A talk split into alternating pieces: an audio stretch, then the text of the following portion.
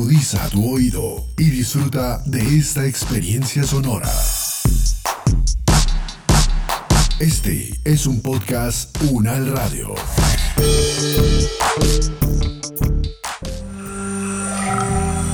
Bienvenidas y bienvenidos a Ambiente Local es el espacio para comunicarte conocimientos y acciones sobre las bases científicas y socioecológicas del cambio ambiental global y local.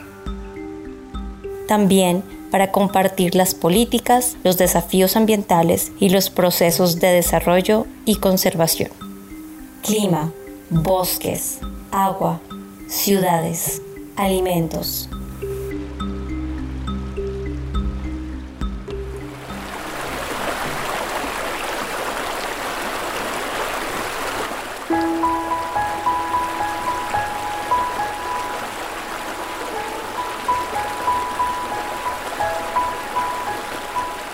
Estás escuchando el episodio 1 del podcast Ambiente Local y queremos presentarte la cátedra Imani, dedicada a las políticas públicas y el cambio ambiental local en la Amazonía.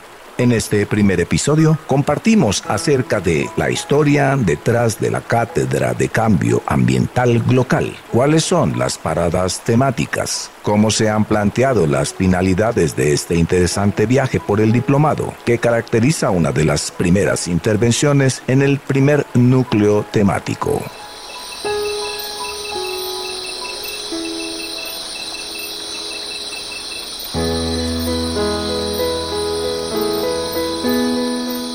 Queremos compartirles la historia de este diplomado y la cátedra Imani, así como también la forma como se ha realizado un trabajo colectivo entre la sede Amazonia de la Universidad Nacional de Colombia con el proyecto de Amazonía Sostenible para la Paz del PNUD. También queremos contarles la ruta y lo que pretendemos con este proceso de formación, que es un diplomado simultáneamente con la cátedra Imani y que inicia el 2 de octubre.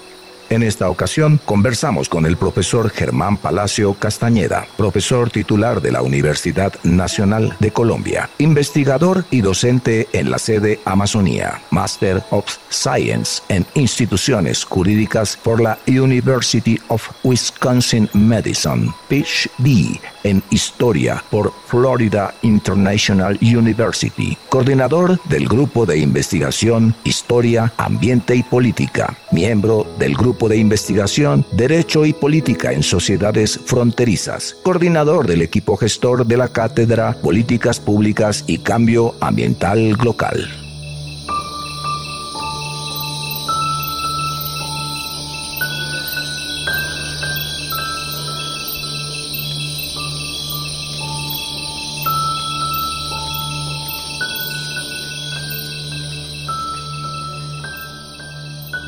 Profesor Germán Palacio, bienvenido a esta conversación. Cuéntenos cuál es la historia de la cátedra y pues en especial de este diplomado, cómo surgió la idea temática, cómo se fue dando. Bueno, muchas gracias William. Este tema en realidad hace parte de uno de los siete ejes estratégicos del Centro de Pensamiento Amazonia. En el Centro de Pensamiento hemos seleccionado siete ejes estratégicos, pues vamos a iniciar con dos de ellos. Uno de ellos es el tema de construcción de paz y gobernanza y posconflicto. Y el segundo de ellos lo llamamos cambio ambiental global. Los otros cinco temas que son de gran importancia los trabajaremos en el futuro en cuanto en la medida que se vaya desarrollando y evolucionando el centro de pensamiento. Una de las formas para impulsar el centro de pensamiento fue la de organizar un ejercicio académico que nos permitiera de alguna manera ir avanzando en temas específicos en la cuestión ambiental y en este caso lo que llamamos cambio ambiental. Entonces, originalmente la cátedra estaba asociada y está todavía asociada al centro de pensamiento. Profesor Germán Palacio, usted ya ha incluido algo sobre lo local en su respuesta anterior, pero sería bueno comentarle a nuestro oyente cuál es eh, el significado específico de lo local y en ese contexto cuál es la pertinencia, la importancia, la razón de la Amazonía en esta cátedra como espacio y territorio. Normalmente los científicos naturales hablan de cambio global y se refieren al cambio ambiental, digamos, planetario. Y también normalmente la gente, los científicos sociales han hablado de globalización. Entonces fíjate que tenemos como dos conceptos que son parecidos, pero el uno es más usual para los científicos naturales. Lo llaman cambio global o cambio ambiental global. En realidad, de lo que estamos conversando es de unos procesos de transformación a escala planetaria en el planeta Tierra. Y en cierta forma hay unos procesos de globalización que en la actualidad están siendo discutidos y redefinidos, pero igual son procesos en donde empezamos a ver las transformaciones a nivel, digamos, mundial en términos del planeta Tierra. Normalmente hablamos de cambio global, pero a nosotros nos interesa no simplemente los cambios planetarios en esa escala, sino la forma también como los lugares o ciertos espacios territoriales cambian también y son afectadas por estas transformaciones globales y de alguna manera también transforman las condiciones globales. Entonces lo que vemos en realidad no es simplemente un cambio global que afecta todos los lugares en mayor o menor medida, sino aspectos o asuntos en la escala local o en una escala menos grande que la escala global que son importantes porque afectan lo global. Entonces de alguna manera las transformaciones a escala planetaria no ocurren simplemente así, sino ocurren en fricción con regiones y territorios. De otra parte, tu pregunta nos lleva a la Amazonía. Como nosotros trabajamos en la sede Amazonia, entonces nosotros no solamente queremos examinar cambios globales en general, sino de qué manera la Amazonía participa, es afectada, afecta a su vez esas transformaciones globales. De tal manera que nosotros queremos articular lo que llamamos de un lado global con lo que se puede llamar local y por eso lo llamamos glocal. Naturalmente, entre lo global y lo local hay también escalas intermedias, pero colocando de esta manera el asunto, entonces tratamos de mirar que los cambios globales no simplemente son van de manera unidireccional, sino que ellos aterrizan y generan unas características de los cambios también globales. Nuestro foco de atención es particularmente la Amazonía. Profesor Germán, ¿cuáles son las temáticas, eh, los abordajes? Entiendo que hay unos núcleos temáticos y cada núcleo tiene dos niveles de abordajes, es decir, como las paradas de este viaje por el diplomado. Cuando nosotros empezamos a formular los temas, pues uno normalmente en los temas ambientales empieza un listado y ese listado se va como agrandando de manera mágica. Acaba quedando como una especie de lista de mercado porque los temas ambientales comprenden tal cantidad de aspectos son tan holísticos que se refieren fundamentalmente a las interacciones entre nosotros los seres humanos y el resto de la naturaleza, entendiendo naturalmente a los humanos como una parte de la naturaleza. Después de pensar un listado largo dijimos, no, no, no, apretémonos y concretamos en algunos aspectos que si bien quizás no lo abarcan absolutamente todo, sí pueden ser muy útiles para entender al menos algunas de estas de estos ámbitos, para no llamarlo dimensiones, de estos ámbitos. Entonces, finalmente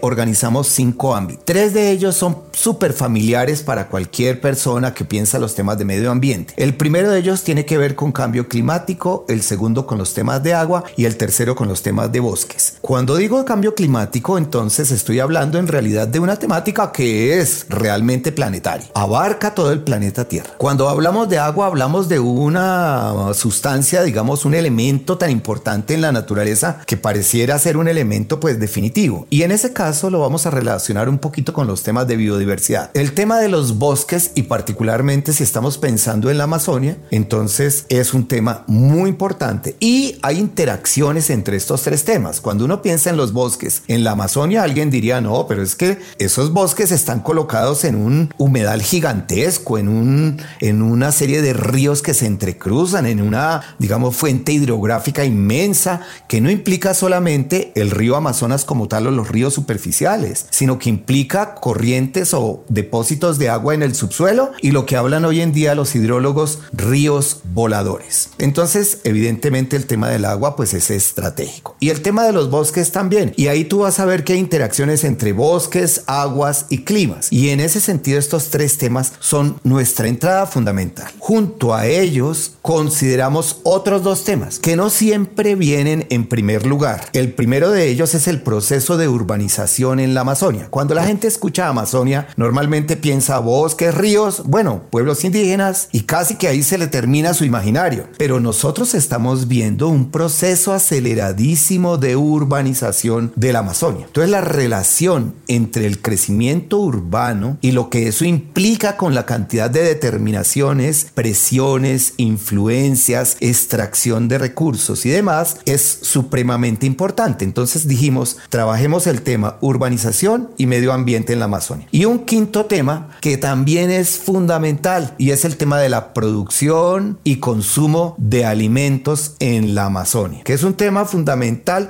para la supervivencia de los seres humanos en la Amazonia y por fuera de la Amazonia, obviamente. Entonces nuestros cinco temas son, dicho de manera sintética, clima, aguas, bosques, ciudades y comida. Profesor Germán, esos temas son muy interesantes, muy significativos. Y a pesar de que se puedan considerar como tales estas problemáticas de gran importancia, ¿en qué medida el diplomado podría tener algún impacto adicional más allá de considerarse un muy buen ejercicio? Académico, relaciones con el entorno y, y, con la Amazonía como territorio donde hay personas. Nosotros que somos una pues entidad en todo caso de educación y fundamentalmente académico, pues claro que el aspecto académico es, pero es estratégico y es nuclear, no cabe la menor duda. Pero en la medida que me haces esta pregunta y en la medida que yo decía está relacionado con el centro de pensamiento, ¿qué es lo que tratamos de hacer? Es una interfase entre ciencia y gestión, o es una interfaz entre ciencia y academia y acción. Es como decir, pensamiento puesto en acción. Por tanto, como centro de pensamiento nos interesa no solo el ejercicio académico, sino el ejercicio que pone a conversar a personas que están en la academia y la ciencia con personas que están en la gestión, en la toma de decisiones, tanto a nivel del Estado como a nivel de organismos internacionales, pero también los locales, los movimientos sociales, los líderes sociales,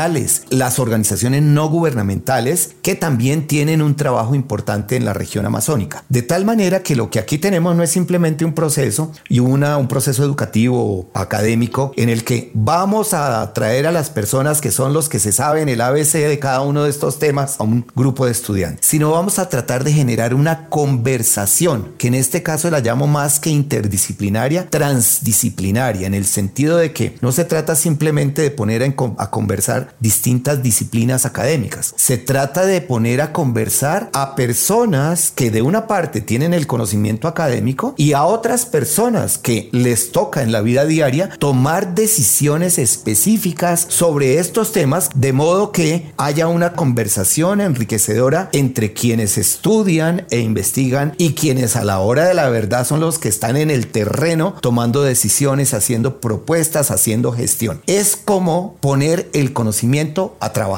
Tengo entendido y también lo he visto en el afiche virtual de promoción del diplomado que hay una colaboración interinstitucional, por ejemplo, con el Programa de Naciones Unidas para el Desarrollo, PNUD, y un proyecto que pertenece a ese programa, el proyecto Amazonía Sostenible para la Paz. Es en esa colaboración, en ese sentido de integrar un enfoque académico con un enfoque de liderazgo que le puede contar a nuestro oyente al respecto. Claro, ese es para nosotros muy importante la participación de este programa de Amazonía Sostenible para la Paz, porque precisamente ellos también han trabajado, digamos, o van trabajando en su proyecto con distintas instituciones aliadas, pero también como especies de, digamos, grupos o comunidades de prácticas. ¿Qué quiere decir? No simplemente la gente que está estudiando, sino la gente que tiene cosas en común con respecto a un tema, independientemente de su formación académica o independientemente de la institución son personas, son grupos de trabajo que tienen que ver con temas asociados a agua, a bosques, etcétera, sin importar en realidad cuál es su disciplina académica de dónde proviene. Y a mí me parece que este proyecto de PNUD está muy bien enfocado construyendo esta visión y a nosotros realmente nos parece que genera una gran sinergia entre el esfuerzo que estamos haciendo y lo que hace PNUD.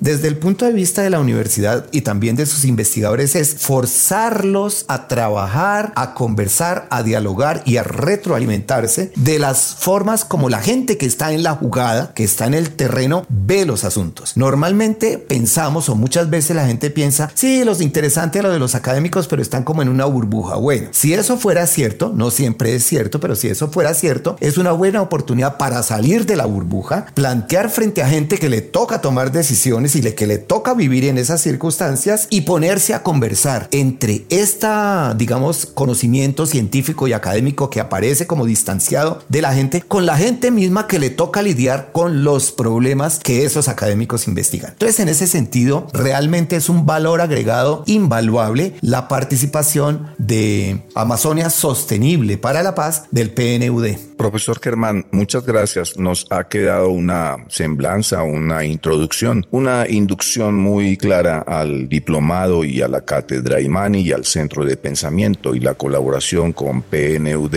y el proyecto Amazonía Sostenible para la Paz, con el liderazgo del Ministerio de Ambiente y Desarrollo Sostenible. Muchas gracias.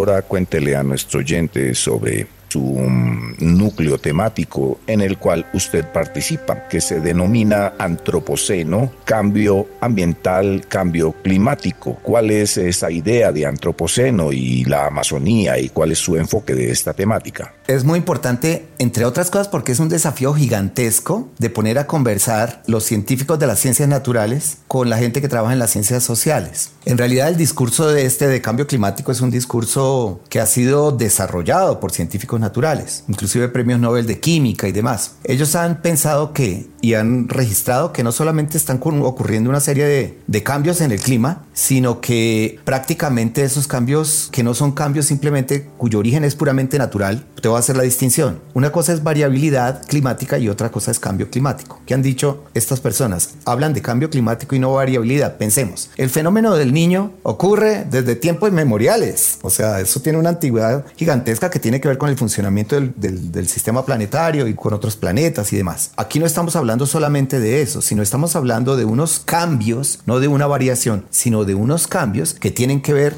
directamente e indirectamente con la acción humana. Entonces, estos cambios climáticos no es simplemente pues el estallido, digamos, de un volcán o el fenómeno del niño, sino que más allá de eso, son cambios en el clima planetario inducidos por las acciones humanas. Pareciera que estamos viviendo en una época que culmina un periodo de estabilidad climática y que ellos llamaron el Holoceno. Este nuevo periodo lo deberíamos llamar antropoceno. El antropoceno es un periodo es una época, dirían ellos. La transformación o las modificaciones del clima son producto de acciones humanas. Es algo así como si el ser humano o los seres humanos en su conjunto se hubieran vuelto una especie de esfera, digamos, geológica los seres humanos estamos induciendo y generando cambios geológicos. Ya el, digamos, el análisis geológico del mundo no se haría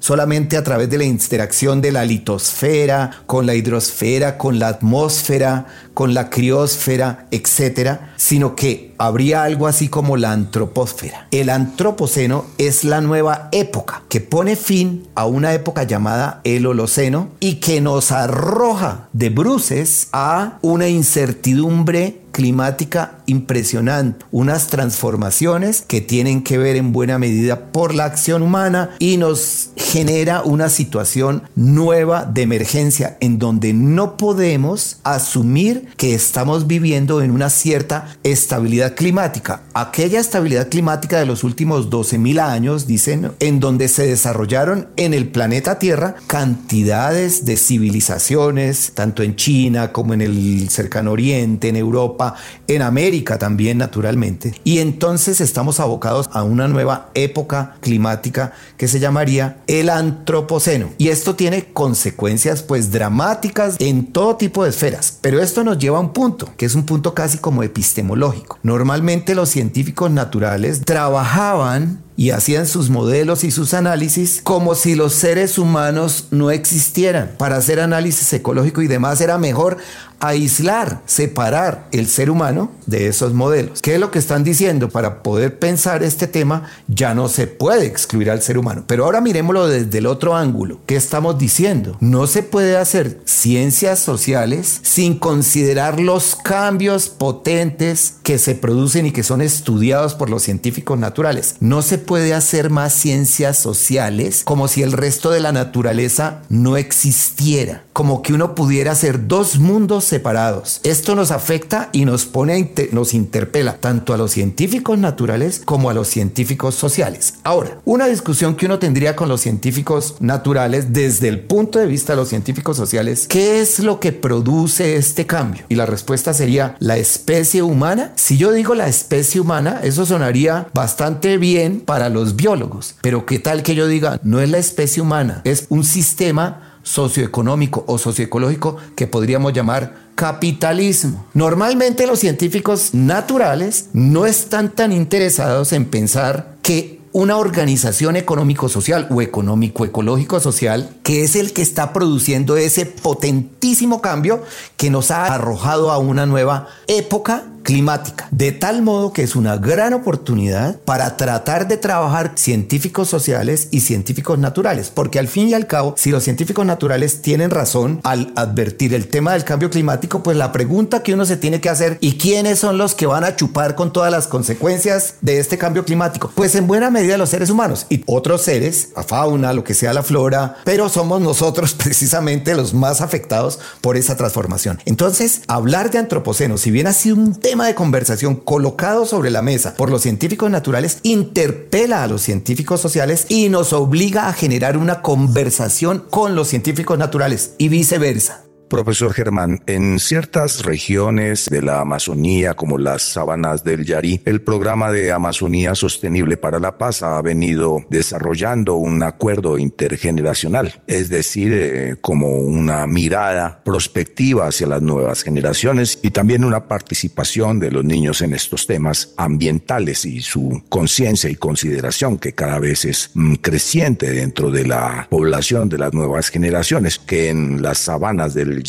Ha sido dado como un acuerdo intergeneracional? Bueno, muchas gracias por esa pregunta muy importante, pero antes de respondértela, voy a, voy a hacerte una notica pequeñita. Lo que existe en todo caso es una discusión de, sobre cuándo empieza este nuevo periodo que llaman antropoceno. Y hay algunos que los retrotraen hasta los inicios de la agricultura. Otros los llevan a más o menos la época que llamaríamos la acumulación originaria de capital entre 1400 y 1600. Otros dicen, no, eso tiene que ver con la revolución industrial a fines del siglo XIX particularmente. Y unos últimos dirían, no, eso es con lo que llaman la gran transformación que con posterioridad a la Segunda Guerra Mundial han detectado que hay un crecimiento exponencial no solamente de población, sino de actividad, concentración de gases en la atmósfera, eh, generación de carbono, de nitrógeno, de metano, etcétera, una serie de gases, ¿verdad? Es la pregunta sobre cuándo. Pero esta es una pregunta que nos remite un poco hacia el pasado, hacia establecer desde cuándo es que ocurre esto. Pero la pregunta que tú me llevas no es la pregunta hacia el pasado, sino la pregunta hacia el futuro. Porque cuando estamos hablando de estos temas y tú me hablas de los niños, precisamente son estas nuevas generaciones, no solamente las que ya están experimentando todos esos efectos de este cambio climático,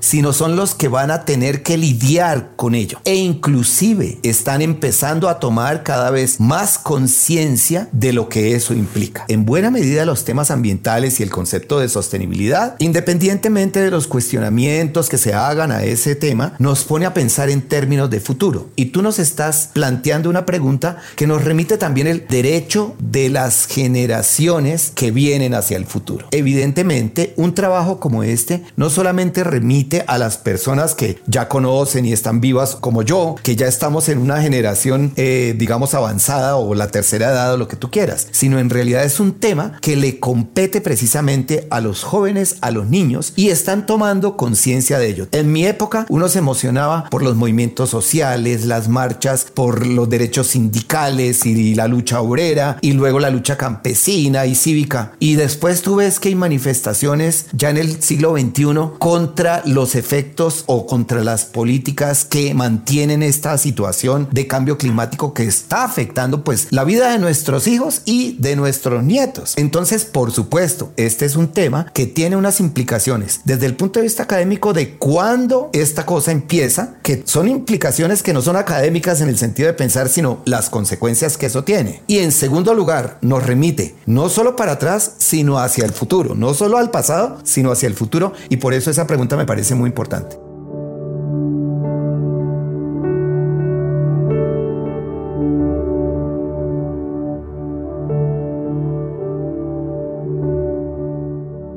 Bueno, hemos hecho un recorrido por el diplomado Cambio Ambiental Local y Políticas Públicas de la Universidad Nacional en alianza con PNUD, el proyecto Amazonía Sostenible para la Paz. Hemos mirado sus cinco núcleos temáticos, clima, bosques, alimentos, ciudades, agua, abordados desde una perspectiva académica y de política pública y gobernanza. También hemos introducido la primera sesión del diplomado y hemos mirado dos conceptos importantes, el antropoceno, la localidad, en el marco de esta primera sesión de cambio ambiental y cambio climático. Muchas gracias por esta entrevista, profesor Germán Palacio. Estaremos muy pendientes del diplomado y del desarrollo de los próximos podcasts. Muchas gracias, William, por la entrevista.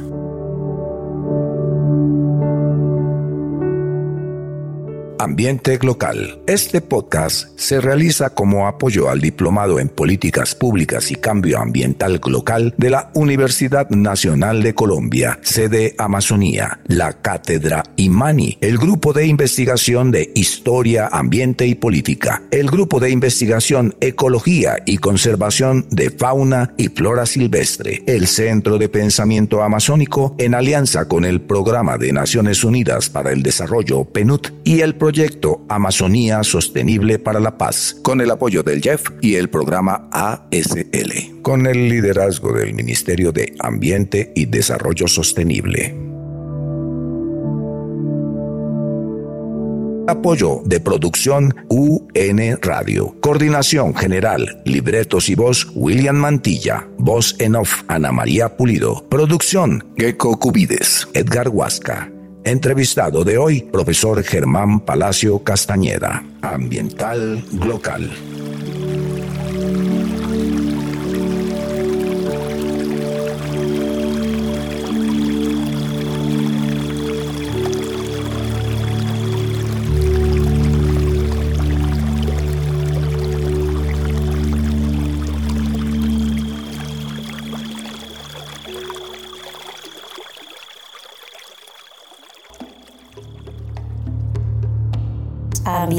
Local, podcast del Diplomado en Políticas Públicas y Cambio Ambiental Local de la Universidad Nacional de Colombia, en alianza con el Programa de Naciones Unidas para el Desarrollo, Proyecto Amazonía Sostenible para la Paz, con el apoyo de UN Radio.